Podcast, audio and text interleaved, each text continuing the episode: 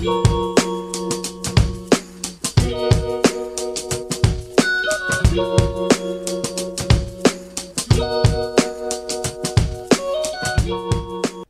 à tous, Marc Julier, je suis ravi de vous retrouver à nouveau pour un nouvel épisode. Aujourd'hui, nous avons le plaisir d'accueillir Cédric Corpez, qui est coach professionnel, formateur et spécialisé dans la pratique du top. Vous verrez, il va vous expliquer tout ça dans ce nouvel épisode. Voilà, je vous dis à tout de suite. Bon, salut Cédric, ça va? Bienvenue sur euh, Coach euh, Station.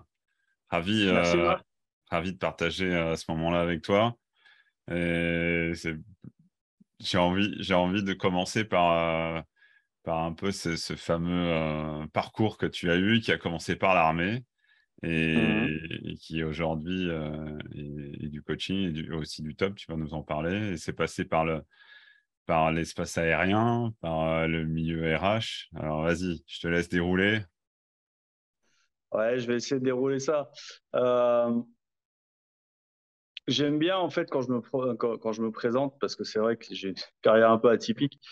Euh, j'utilise toujours le, même truc, c'est que je dis ben, bonjour en fait Cédric, 50 ans, quatre carrières, trois enfants, deux divorces et un chien. Sachant que le chien est super important. C'est clair. Euh, ah bah oui, le chien est super important. Euh, donc ouais, effectivement, j'ai fait quatre carrières. J'ai commencé par l'armée il y a quelques années. Euh, donc j'ai été euh, sous-officier transmission dans des régiments d'infanterie et des chasseurs alpins, qui est une subdivision d'armes.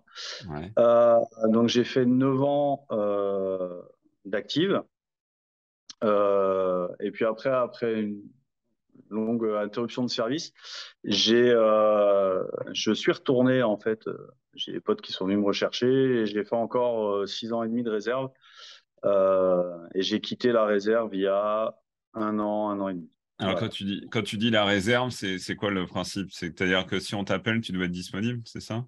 Euh, C'est ça. Et après, tu, tu choisis en fait quand est-ce que tu peux venir en fonction de tes disponibilités. D'accord. Tu es militaire à temps partiel en fait. Ok.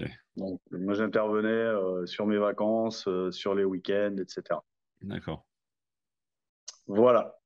Et euh, donc, au bout de 9 ans, j'ai décidé de faire une première reconversion. Donc, je suis reparti dans le secteur aérien. J'ai été, j'ai volé en fait en tant que personnel navigant commercial pendant un an et demi. D'accord. Là, c'est en fait c'est la, la bascule entre la France et la Suisse. J'étais à Genève. D'accord. Et puis après, après un an et demi, j'ai basculé au sol dans, où je m'occupais des avions privés gouvernementaux pour tout ce qui était logistique et euh, besoins divers et variés, autant pour les avions, les équipages et, euh, et les clients. La, fameuse conciergerie, donc tu... Ouais, c'est ça. C'est euh, c'est une sorte de conciergerie, si tu veux, où, où tu bah, es là pour, pour gérer tous les besoins donc ça part de, du fuel euh, à, euh, au catering, à la réservation de véhicules, à la réservation d'hôtels, de, euh, etc. Autant pour les passagers que pour, pour les membres d'équipage. Ouais, ok. Et en fait, à ce moment-là, au bout, de, au bout de, quelques années, autant le, secteur aérien, c'est un secteur qui est juste génial. C'est un métier passion moi, ça m'a permis de rencontrer autant des chefs d'État que, que des groupes de musique. Que, enfin, voilà, c'était assez génial. Le petit souci en fait qu'il y avait, c'est que euh, à ce moment-là, on avait décidé de fonder une famille avec euh, la, mère de mes enfants. Euh, et ce qui s'est passé, c'est que bah, tu travailles le soir, tu travailles le week-end, tu es en horaire décalé. Pour fonder une famille, c'est compliqué. C'est pas toujours évident. Ouais. Euh, du coup, j'ai repris, euh, en plus de, mon boulot à 100%, j'ai repris euh, une formation en ressources humaines. J'ai passé une licence en RH en, cours d'emploi. D'accord. J'ai, basculé dans, dans les RH. Ok. Là, du coup, tu es revenu en France pour ça alors j'ai passé mon, j'habitais en Suisse, j'ai passé mon diplôme en France, mais j'ai toujours travaillé en RH en Suisse. D'accord. bah oui. Et, tu, et j'y habitais en plus, donc euh, c'était quand même plus logique. Euh, euh, donc j'ai commencé par travailler dans un des leaders du marché dans le recrutement. Euh, et puis à un moment donné, au bout de je sais plus trois ans, trois ans et demi, j'ai un de mes clients qui m'a dit bon, tu voudrais pas euh, élargir un peu ton ton scope de, responsabilité. J'ai été aspiré, je travaillais dans une une PME euh, sur Genève et puis de de fil en aiguille, je travaillais dans les multinationales, etc. D'accord. Toujours à Genève. Et il y a quatre ans de ça, j'ai voilà, pour diverses raisons, j'ai décidé de d'arrêter les RH où je faisais plus de la ressource et beaucoup moins d'humain, euh, pour vraiment me consacrer au, à l'humain et, à l'accompagnement. Donc, je me suis d'abord formé euh, au coaching auprès de Lionel Calderini à l'école de coaching francophone. Euh, donc tout ça jusqu'au jusqu'au diplôme RNCP de coaching et suite en fait au, au premier confinement. Euh, en fait, moi, le, début du confinement, je ne l'ai pas vécu en France, j'étais en Norvège. D'accord. Euh, pour ceux qui ont la vidéo, euh, la, photo qui est derrière, c'est ça. D'accord. J'étais en Norvège avec l'armée. Et quand je suis rentré, en fait, j'avais découvert les tops dans l'armée, parce que ça vient de là. Et à ce moment-là, en fait, en rentrant, je me suis formé auprès de Laurent Soria, qui est le premier expert top à avoir été formé pour l'armée de l'air des référent pour l'armée de l'air. Euh, je me suis formé au top et, euh, et du coup maintenant j'accompagne euh, mes, mes, clients indifféremment avec l'une ou l'autre des techniques, voire avec les deux en fonction de leurs besoins. Ok. Ok, donc on va dire que les tops aujourd'hui, ça fait partie de ta boîte à outils de, de coach. et donc, donc on va dire, les, gens t'abordent euh, avec cet outil-là en, se disant bon, ben moi, je suis pas, euh, suis pas issu de l'armée, euh, je suis suis pas un, pilote ou tu vois quelqu'un qui a fait carrière dans l'armée. Est-ce que ça peut me correspondre? Tu leur dis quoi dans ces moments-là? Tu leur dis. Ben, je, leur, explique simplement que ma, ma plus jeune cliente, entre guillemets, j'ai commencé à lui faire des tops, elle avait 9 ans. C'est ma fille. Voilà, simplement. Donc, oui, effectivement, les tops, c'est une technique euh, qui vient de l'armée, qui a été créée à l'origine pour les pilotes de chasse et après, ça s'est diffusé dans les armées. Mais en fait, tout le monde peut en avoir besoin et, euh, quel que soit, euh, j'allais dire quel que soit l'âge, bon, limite, mais moi, ma fille, euh, j'ai commencé à lui faire des tops parce que euh, suite à euh, séparation, déménagement, etc., elle a eu la peine à s'endormir parce qu'elle gérait pas ses émotions en fait. Et, du coup, bah, j'ai fait ça. Et, aujourd'hui, enfin là, ça fait plus d'un an. quand elle a des soucis pour s'endormir, elle vient pas me demander une histoire du haut de ses 10 ans, elle, vient me demander une relaxation top. c'est chouette, c'est chouette. Et du coup, est-ce qu'il faut une aptitude particulière physique? Ou c'est. Euh, non? Aucune. Aucune. Ok. Quand on parle. Alors, les tops, si tu veux, pour, pour t'expliquer un petit peu la, la, la, la, méthode. Je t'en prie. Euh, les tops, ça a été créé par le docteur Edith Perrault-Pierre, qui, est, qui était médecin militaire, euh, qui est médecin, et, et qui, qui a développé ça à l'origine pour les pilotes de chasse. donc là, on peut se dire, OK, c'est l'élite, etc. Soit. Sauf que pour utiliser les tops, n'importe qui peut les utiliser. Les tops, c'est c'est là pour trois choses. On l'utilise en tout cas pour trois choses. C'est premièrement, comme j'en ai parlé, c'est gérer son stress et ses, émotions. Ok. La deuxième chose, euh, c'est gérer sa motivation. Et la troisième chose, c'est gérer sa fatigue et sa récupération. Ok. Ok? Et pour ça, on utilise trois piliers. Ces trois piliers, c'est quoi? Le premier, ça va être les respirations, les différents types de respiration. Euh, soit pour te dynamiser, parce que tu es un petit peu trop bas, soit euh, pour te calmer. D'accord. On va utiliser des, types de, respiration qui vont être différentes. Le, deuxième pilier, ça va être l'imagerie mentale. Si je te parle d'imagerie mentale, tu vas me parler, tu, vas me répondre par quoi? C'est quoi Visualisation. La visualisation. ouais, bah ouais. ouais. évidemment. Mais sauf que tu as cinq sens et que la visualisation, c'est un de tes sens. Les quatre autres, t'en fais quoi? Donc effectivement, on n'est pas tous pareils. tu, fais eh allusion au VACOG. C'est ça, c'est le VACOG. Donc en fait, on a tous deux, voire trois canaux préférentiels. À toi de le découvrir. Donc l'idée des tops, c'est dans les premières séances de faire déguster et de faire comprendre aux gens, OK, c'est quoi ton canal ou tes canaux préférentiels? C'est chouette, ça, c'est chouette. Euh, et c'est comme les, respirations dont je parlais tout à l'heure. Euh, je vais faire déguster en fait à, mes, à mes, clients ou mes élèves euh, le, différents types de respiration, même au niveau de, d'une respiration calmante, tu vas, tu vas avoir trois, quatre techniques différentes. Et en fait, c'est à chacun d'utiliser celle qui lui convient le mieux. Voire d'en sélectionner une ou deux qui leur plaisent, euh, mais enfin deux ou trois même, et, ils vont les utiliser à des moments différents. Moi, par exemple, j'ai trois euh, techniques de respiration pour me calmer. Euh, il y en a une que j'utilise pour m'endormir. Si j'utilise en pleine journée, je, suis, je suis out of order pour, le, pour deux heures. Quoi. Voilà. C'est après, ben, tu, tu, crées ta boîte à outils. Et avec cette boîte à outils, euh, tu utilises ce dont tu as besoin au moment opportun. C'est chouette, c'est chouette. Donc c'est vraiment du, du sur-mesure, j'allais dire, hein, parce que c'est du sur-mesure total, total.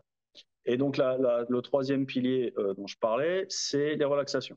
Et là aussi, ben, tu vas avoir différentes techniques de relaxation, euh, base musculaire ou, ou mentale, que chacun peut utiliser, et ben, on va utiliser l'une ou l'autre en fonction de son besoin et euh, de ce qui nous convient. D'accord. Sachant que les tops, c'est vraiment une technique qui est pédagogique. Donc l'idée, c'est d'apprendre aux gens à faire euh, et de les rendre autonomes. Ça marche. Gestion du stress, euh, je te prends un exemple. Moi, j'accompagne des, des, sportifs de haut niveau à ce niveau-là au moment où ils, sont sur le, s'ils ont une montée de stress euh, limite paralysante quand ils sont euh, derrière la ligne de départ, euh, juste avant une, compétition importante, ils vont pas m'appeler à ce moment-là. ils savent faire. Ils, ont se de, ils, ont besoin de gérer ça d'une manière autonome. C'est ça. C'est chouette ça. Ok. Et, et, du coup, en entreprise, comment ça se comment ça s'applique, j'allais dire? Est-ce que en fait, si tu veux, euh, quand on parle de, préparation mentale, les gens ils pensent tout de suite soit force d'élite, soit euh, sportif de haut niveau. Mais en fait, si tu regardes bien, euh, un sportif de haut niveau ou, ou un chef d'entreprise ou un étudiant ou un personnel soignant, il a à gérer quoi? Les, trois choses dont j'ai parlé tout à l'heure, à savoir son stress, ses émotions, sa fatigue et sa motive. Donc, c'est exactement la même chose. Je travaille, moi, aujourd'hui, avec, euh, avec des sportifs de haut niveau. Je travaille avec des soignants. Euh, je travaille avec des chefs d'entreprise, avec des managers, voire avec des équipes. Parce que euh, une personne qui est, qui est, sur une chaîne de montage, il a, il a aussi à gérer sa fatigue, il a aussi à gérer son stress, tout ça. C'est pareil. Et ce que je leur explique, en fait, c'est qu'on gère la même chose. Et euh, t'es papa, je suis papa. Euh, on peut aussi estimer qu'on a besoin de gérer ça. Gérer notre fatigue après une journée de travail, euh, gérer le stress parce qu'on a un de nos enfants qui arrive et qui fait un truc qui nous convient pas. Comment je vais faire? Est-ce que j'explose? Ou est-ce que je prends euh, trois grandes respirations, je faire descendre un peu, un, peu la pression et ça va mieux? C'est avec parfois. Ouais, ouais. On peut avoir une surréaction parfois euh, liée à la fatigue et à bah, euh, une accumulation de la journée. Et c'est vrai que parfois on peut se dire euh, bon, on va essayer de le, prendre un peu de distance au lieu de monter dans les tours. Donc voilà, c'est un outil qui, est très intéressant pour les parents notamment. C'est hein, on a une double journée finalement. C'est ça. Mais, tu, prends le, tu prends le cas d'un chef d'entreprise ou d'un manager, eh ben, euh, peut-être que ça il n'a pas bien dormi parce que, je te prends l'exemple euh, taquet. Le gars est manager, il vient de se taper 4 euh, jours à 9-10 heures de boulot. Il a un enfant en bas âge, il a mal dormi, Et euh, le premier truc qu'il a le matin, il n'a pas eu le temps de prendre son café et il y a un de ces gars qui arrive et qui commence à péter une durite dans son bureau. Tu crois qu'il réagit comment? Il respire. Bah, c'est mieux s'il respire, je te confirme. Ça évite bien des problématiques derrière. Mais il peut aussi exploser à ce moment-là. Donc, que ce soit un manager, un sportif, un parent, un, élève, il y a combien d'enfants qui se retrouvent en fait euh, bloqués devant l'angoisse de la feuille blanche? J'ai un contrôle. C'est clair. Ok. Et tu fais quoi? Bah, Respire. Commence par respirer. Alors c'est vrai qu'on a tendance à croire que plus c'est simple et, moins c'est efficace, alors qu'on revient finalement à, des choses qui sont. C'est la euh, base. C'est ça. C'est ça. Quand on sait que quand on oxygène un maximum euh, euh, ces cellules, y compris le, cerveau, on a, il y a, d'autres réactions qui se mettent en place. Et c'est important ce que tu dis, c'est d'avoir une autre image euh, justement de tout ça et de se dire oui, et puis les outils que tu proposes en plus, la, manière dont on peut les, les accaparer en fonction de son style de vie, en fonction de son métier, c'est chouette de pouvoir proposer ça. Alors, le, le, lien que tu peux nous faire avec le coaching, c'est-à-dire, est-ce que durant un accompagnement, à un moment, tu te dis, ah là, typiquement, il faudrait que je, je lui propose une séance de, de, top Comment ça se passe? J'ai envie de te dire, tout dépendra du client. J'ai des clients qui viennent me voir parce que ils ont besoin de préparation mentale sportif de haut niveau typiquement, ou, euh, ou étudiant. Donc on va partir sur des séances de top. Puis peut-être qu'à un moment donné, euh, au milieu de la... Il faut savoir que quand je fais une séance de top, je commence par ce qu'on appelle un briefing pédagogique.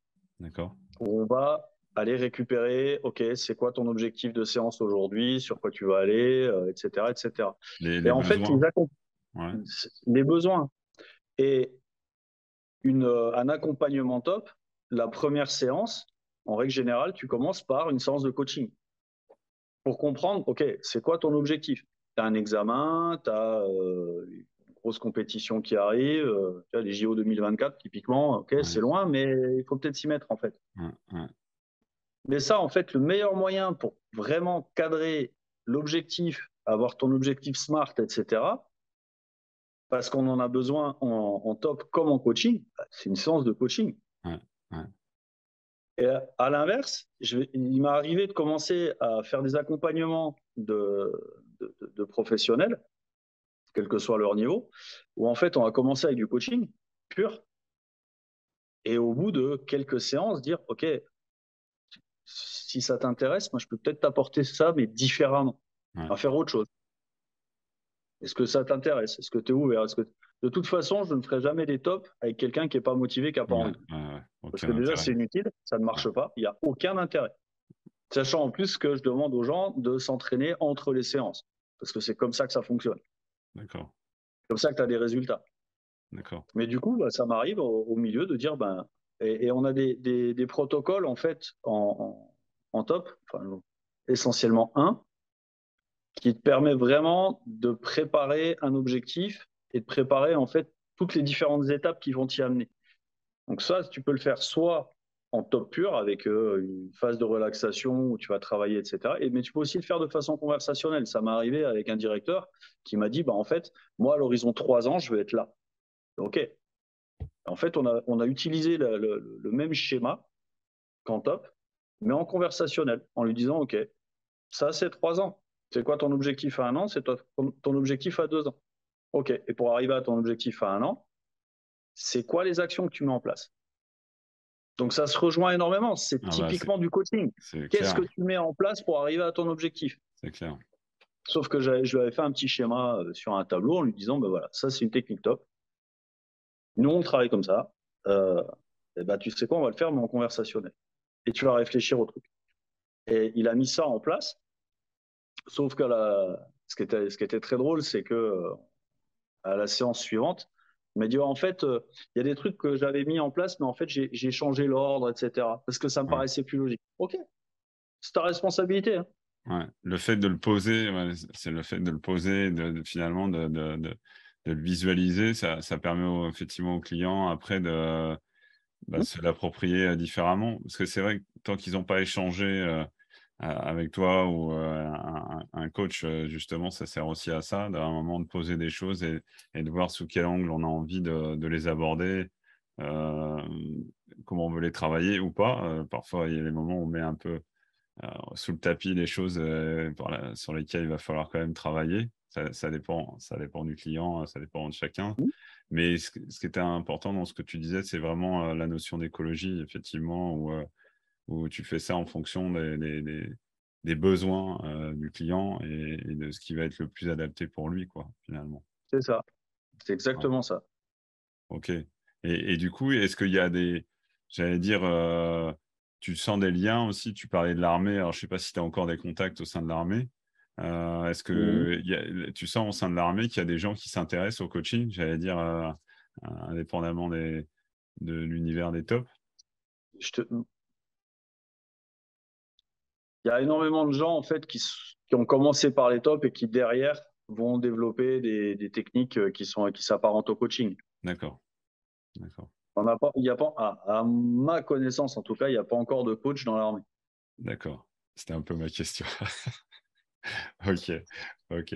Et du coup, euh, est-ce que toi, tu, tu, as envie de donner des conseils à des personnes qui, euh, de, de, donner des, des, astuces pour des, des, personnes qui, à un moment, justement, auraient envie de, de, de s'orienter dans, dans, le coaching ou dans, dans, la formation au niveau des tops. Qu'est-ce que tu as envie de leur, euh, leur proposer s'ils ont envie d'avoir ce type de parcours? Sachant qu'ils sont pas forcément de... de... bien réfléchir à ce qu'ils veulent faire, euh, quelles sont leurs valeurs, qu'est-ce qu'ils veulent apporter? Euh, pour moi, ça c'est essentiel. Euh, après, je pense que pour se lancer dans le coaching ou, l'accompagnement en toute généralité, il faut avoir une, au moins une première vie avant. D'accord pour, euh, parce que tu, tu, clairement, même si moi j'ai accompagné des gens, honnêtement, leur job, euh, j'y comprends rien. Ouais. C'est pas grave. en revanche, je peux faire des liens avec leurs expériences, leurs ressentis par rapport à du vécu. Quand je parle de vécu, c'est autant le mien que les gens autour de moi. Euh, et je pense que c'est important d'avoir un certain vécu pour pouvoir réellement accompagner de façon efficace des gens. D'accord. Ok. Voilà. D'accord. Et, euh. et, après, est-ce que le fait que. Alors, toi, je sais que tu es. Bon, tu es, un sportif dans l'âme, mais est-ce que du coup, est-ce que ça a un lien avec l'école de coaching que tu as choisie ou est-ce que euh, ça n'avait rien à voir? C'est-à-dire, est-ce qu'aujourd'hui, quelqu'un peut, peut s'orienter dans une école euh, type, enfin, quelle qu'elle soit? Aujourd'hui, il y a des très bonnes écoles qui proposent des mmh certifications à NCP. Est-ce qu'il y a quand même euh, à la base quelque chose qui doit faire euh, écho avec euh, le, futur coach? Je veux dire, est-ce que toi, le fait que tu aies choisi cette école et que le directeur de cette école, c'est un ancien sportif, ça, ça fait écho chez toi ou... En fait, quand je l'ai choisi, je ne le savais pas. D'accord. Donc, ça n'a pas de lien. Alors, qu'est-ce qui t'a fait choisir cette école du coup? Parce que, j'ai rencontré quelqu'un qui l'avait fait et qui me l'a recommandé. D'accord. Après, euh, je pense que la, connexion avec, euh, tu sais, on parle toujours de, faire l'alliance avec, euh, avec son client en coaching. C'est vrai. Je pense que dans la formation, c'est la même chose. D'accord. le fait que, à l'issue de la, première session des, des bases coaching, euh, le fait qu'il euh, y ait eu l'alliance, que euh, oui, on avait des valeurs communes, que oui, on a pu échanger sur le sport, ben, ça m'a donné envie de continuer avec lui. D'accord. Avec Lionel. j'aurais pas eu ce contact avec lui. Rien ne dit que j'aurais continué dans cette école-là, j'aurais pu en prendre une autre. Ouais. donc ça t'a quand même, ça, ça, a quand même joué, on va dire. Oui, bien sûr. Bien sûr. Ok. tu es c'est comme quelqu'un qui m'explique en fait qu'il va, il va s'associer avec un, avec quelqu'un et je dis tu t'entends bien avec? Ah non, non, je peux pas le voir. J'ai pas de connexion. Quand je le vois le matin, j'ai envie de vomir. Ouais, super. C'est quoi? Continue. Je suis sûr en fait que ta boîte, elle va mais cartonner. Ou tu vas te cartonner toi. Mais après, c'est à toi de voir. Bon, bah, en tout cas, c'est chouette. Tu, comprends ce que je veux dire. Bah, tu t'associes avec des gens avec qui tu as envie de travailler. Et ben, pour moi, quand tu te formes, tu te formes avec des gens avec qui tu as envie de bosser et qui t'apportent des choses qui résonnent en toi.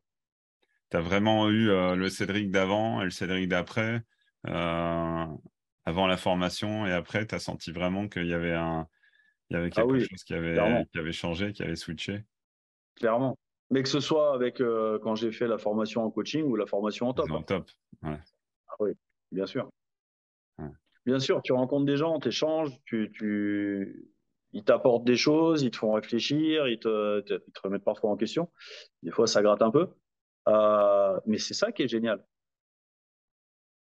Ouais, j'avais échangé avec Nada, euh, une, coach aussi. Elle m'avait dit j'ai jamais autant pleuré que pendant ma formation euh, quand on faisait des. Alors, elle y a été un peu un peu fort parce que je pense que c'était. Euh, elle avait déjà démarré de la supervision. C'est vrai que normalement là, on l'a fait plus quand on est sorti d'école, mais elle avait, mmh elle avait commencé comme ça. Et ça avait marqué qu'elle me dit ça. Elle m'a dit écoute Marc, je pense que euh, j'ai jamais autant pleuré parce que justement à chaque fois qu'elle faisait des, des introspections, des, un travail sur elle il y avait plein de choses qui remontaient. Bon, c'était lié à, son histoire. Hein. Ça ne veut pas dire qu'à chaque fois qu'on fait une formation de, de, coach, mais c'est intéressant de voir quand même parfois les, les, des, choses qui peuvent refaire surface ou qui se transforment. Mmh. Euh, et, donc, du tout, toi, tu es partie euh, prenante pour, pour continuer à se former tout le temps? En tant que coach? Bah, en tant que coach, déjà, je suis supervisé. Donc, je, continue à me former rien que par la supervision. Premier ah point. Euh, je pars du principe que tous mes clients, en fait, euh, quelque part, m'apportent quelque chose. Euh, que ce soit une leçon de vie, que ce soit... J'apprends aussi simplement par moi-même en me remettant en question par rapport à mes pratiques avec, avec mes clients en m'interrogeant sur OK, ce que j'ai fait là, est-ce que c'est ce que ce que c'était vraiment euh, efficace, est-ce que c'était euh, opportun de le faire à ce moment-là? D'accord. Euh, et continuer à prendre des formations. Enfin. C'est important ce que tu dis aussi là. Si, si, je me forme pas, j'ai l'habitude de dire une, une journée où j'ai rien appris, c'est une journée de perdu. Ouais. Et c'est pas forcément dans le coaching, ça peut être dans plein d'autres choses. Une nouvelle recette de cuisine, si tu veux, c'est euh, pas un souci. Mais il faut qu'on se nourrit de ça. Enfin, en tout cas, moi, je me nourris de ça. Le fait d'apprendre. On est des, ce qu'on disait, euh, on est des éternels étudiants. Mmh.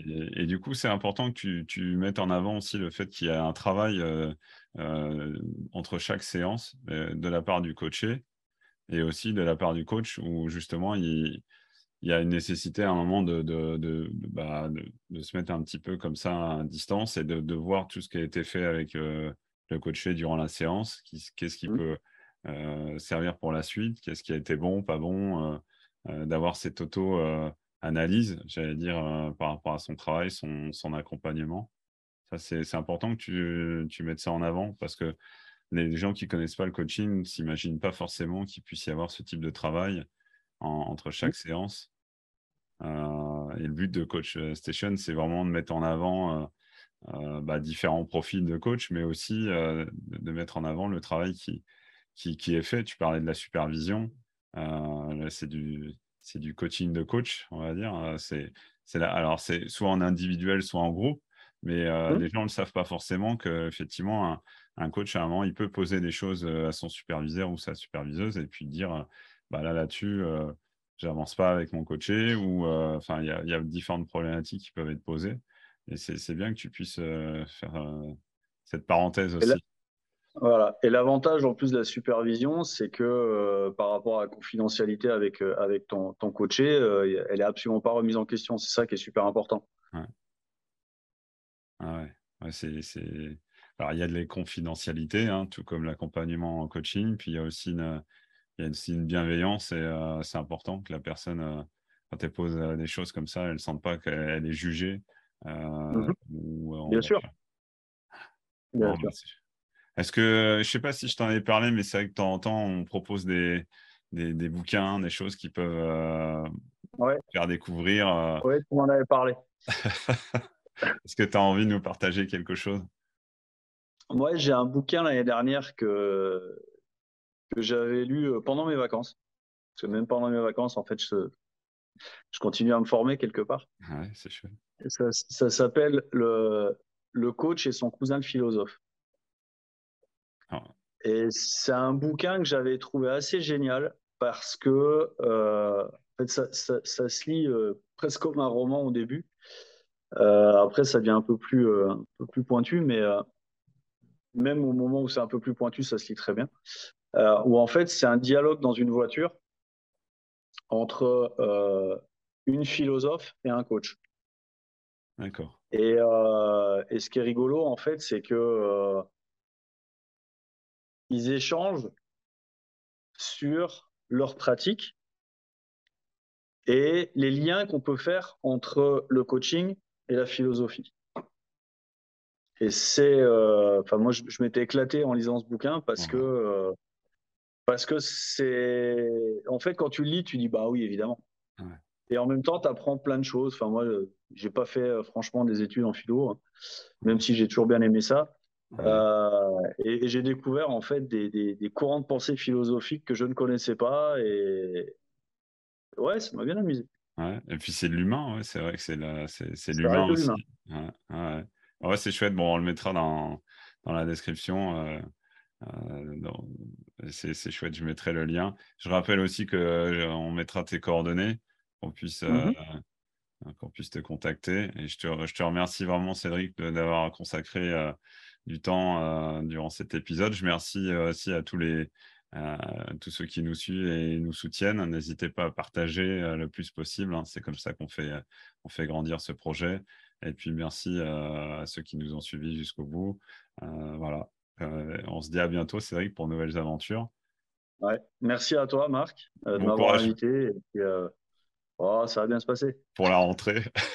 ouais, ça va bien se passer. Bon, à bientôt, Cédric. Salut. À bientôt, Marc.